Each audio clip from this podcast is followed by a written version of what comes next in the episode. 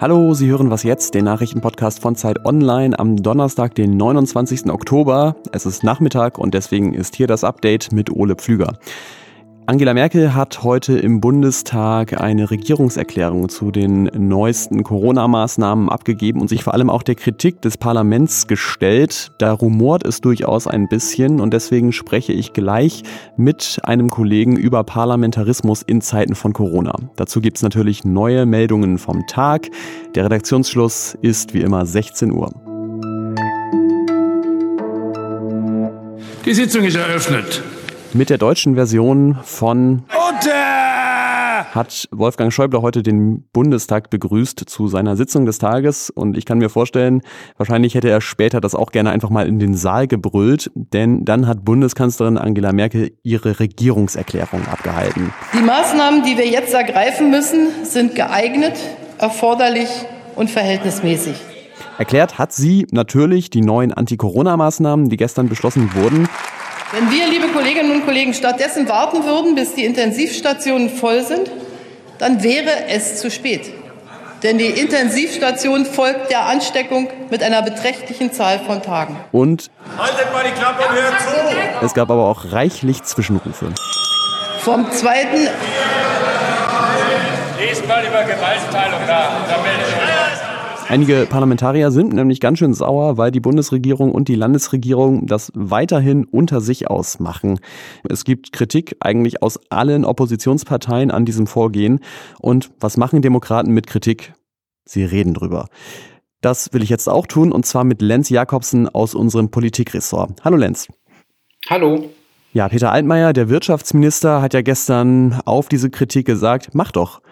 Bringt euch ein, bringt ein Gesetz ein, findet eine Mehrheit dafür und dann halten wir uns auch dran. Aber da klingt natürlich auch so ein bisschen durch, Edge, ihr seid aber Opposition, weil ihr keine Mehrheit habt und weil ihr Opposition seid, kriegt ihr auch keine Mehrheit. Also es ist vielleicht auch ein bisschen wohlfeil.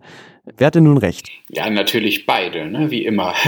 Ähm, natürlich kann sich das Parlament theoretisch äh, seine Macht einfach zurückholen. Das hat ja schließlich die Macht der Regierung auch erst gegeben, indem es das Infektionsschutzgesetz im März beschlossen hat und eine sogenannte epidemische Lage festgestellt hat. Erst deshalb hat die Regierung äh, die Rechte, äh, die sie hatte. Natürlich könnte das Parlament jederzeit sagen, äh, nö, das heben wir jetzt einfach auf.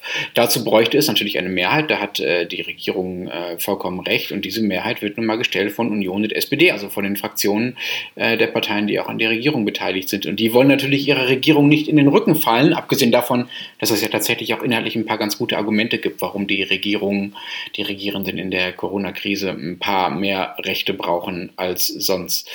Dazu kommt auch, dass die Regierungsfraktionen, also Union und SPD, ja tatsächlich noch besser an der Corona-Politik beteiligt werden als die Oppositionsfraktionen. Also deren ähm, Fraktionsvorsitzende werden angehört in diesen Runden, in denen über die Corona-Politik diskutiert wird. Da finden inhaltliche Auseinandersetzungen statt zwischen den Regierungsfraktionen und der Regierung. Nur die Opposition ist halt außen vor und äh, wütet deshalb umso mehr und äh, wirft den Regierungsfraktionen vor, dass äh, sie lieber äh, das Klein-Klein mit der Regierung ausmacht, anstatt sich mit den anderen im Parlament zu verbünden. Könnte denn nicht trotzdem stärkere parlamentarische Beteiligung auch einen Vorteil für die Regierung haben? Es, es sind ja immer wieder Maßnahmen auch äh, von Gerichten gekippt worden. Würde das nicht vielleicht dann seltener passieren? Na, für die Regierung nicht unbedingt, aber vielleicht für die Akzeptanz der Maßnahmen, äh, wenn sie dann, äh, wie du richtig sagst, vielleicht weniger gekippt würden. Denn tatsächlich ist es so, dass diese Verordnung, äh, so heißt das im Juristendeutsch, mit dem äh, die Regierungen auf Landes- und auf Bundesebene momentan die meisten Corona-Maßnahmen beschließen und anordnen, kein Begründungsteil haben. Also da wird gar nicht dezidiert ausgeführt, was genau womit aus welchen Gründen erreicht werden soll. Die Gesetze, die im äh, Bundestag beschlossen werden und in den anderen Parlamenten, die müssen so einen Begründungsteil haben. Der muss auch relativ ausführlich sein. Das wiederum könnte dazu führen, dass äh, die Gerichte dann sagen, ah, die Dinge sind ja relativ gut begründet, dann äh, lassen wir sie mal so stehen. Und natürlich können die Debatten im Parlament auch einfach dazu führen, dass die Gesetze am Ende einfach besser werden, als wenn eine Regierung das alleine macht. Abgesehen vom Zustandekommen, es gibt ja wirklich auch Kritik an den konkreten Maßnahmen, die heute im Bundestag geäußert wurde. Wie klingt die denn? Ja, ich glaube, am besten hat das äh, Christian Lindner auf den Punkt gebracht, der einfach gesagt hat, das ist unfair. Und zwar, weil die Regeln aus seiner Sicht zu pauschal sind. Zu einem Beispiel, warum müssen Sportplätze an der frischen Luft geschlossen werden, Friseure aber zum Beispiel nicht? Wie begründet man das? Und dazu kommt, dass äh, die Zahlen des Robert-Koch-Institutes, die ja die Grundlage für die meisten äh, Diskussionen und die meisten Maßnahmen äh, bilden, gar nicht exakt hergeben, äh, was warum geschlossen werden sollte. Bei, bei drei Vierteln der neuen Fälle weiß man gar nicht, wer sich warum ansteckt. Und das führt dazu, dass äh, man logischerweise auch Leute trifft, die vielleicht alles richtig gemacht haben in den letzten Monaten. Also auch Restaurants, die sich an alle Regeln gehalten haben, wo sich nie jemand angesteckt hat, weil man eben nicht nachweisen kann zu 100 Prozent, äh, dass in diesen Restaurants tatsächlich nie was falsch gelaufen ist. Also die Regeln sind zu pauschal.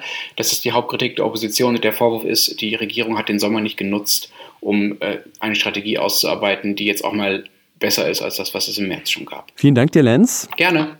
Äh, und vielleicht kann man bei all diesen schmerzhaften Diskussionen und schmerzhaften Entscheidungen noch einen Lichtblick erwähnen. Zumindest scheinen ähnliche Maßnahmen wie jetzt beschlossen auch in anderen Ländern schon ein zweites Mal zu funktionieren. Ähm, ich habe mir da zum Beispiel die Zahlen von Irland und Israel angeguckt. Die beiden Länder hatten ja schon einen zweiten Lockdown beziehungsweise sind noch drin und in beiden gehen die Infektionszahlen wieder runter. Der Oktober war nochmal ein eher guter Monat auf dem deutschen Arbeitsmarkt. Ende des Monats waren jetzt knapp 2,8 Millionen Menschen in Deutschland arbeitslos. Das sind knapp 90.000 weniger als im September, allerdings auch eine halbe Million mehr als im Vorjahr. Da wirkt sich natürlich die Corona-Krise auch drauf aus.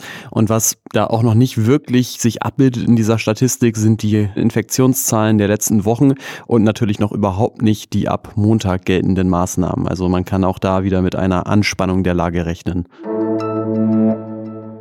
In Nizza in Südfrankreich hat ein Mann heute mit einem Messer drei Menschen getötet und mindestens sechs weitere verletzt. Die Angriffe haben in einer Kirche und davor stattgefunden und der Bürgermeister von Nizza geht davon aus, dass es sich um einen Terroranschlag handelt. Frankreichs Regierungschef Jean Castex hat auch schon reagiert. Er spricht von einer feigen und barbarischen Tat und außerdem gilt in Frankreich jetzt die höchste Terrorwarnstufe.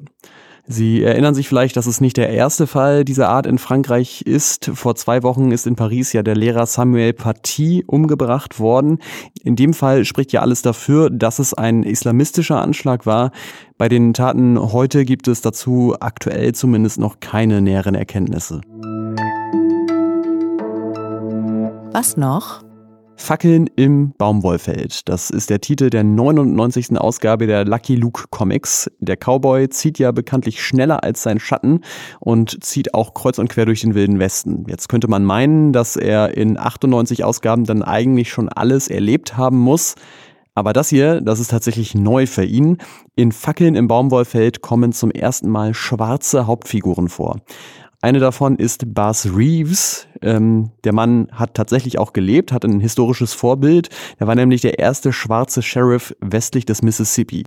Klar, vielleicht ein bisschen spät, dass es erst 70 Jahre Lucky Luke geben muss, damit es endlich etwas diverser zugeht, aber immerhin. Und das war was jetzt für heute. Morgen gibt es nochmal zwei neue Ausgaben mit Rita Lauter. Wir freuen uns wie immer über Mails an wasjetzt.zeit.de. Ich bin Ole Pflüger. Danke fürs Zuhören. Bis zum nächsten Mal.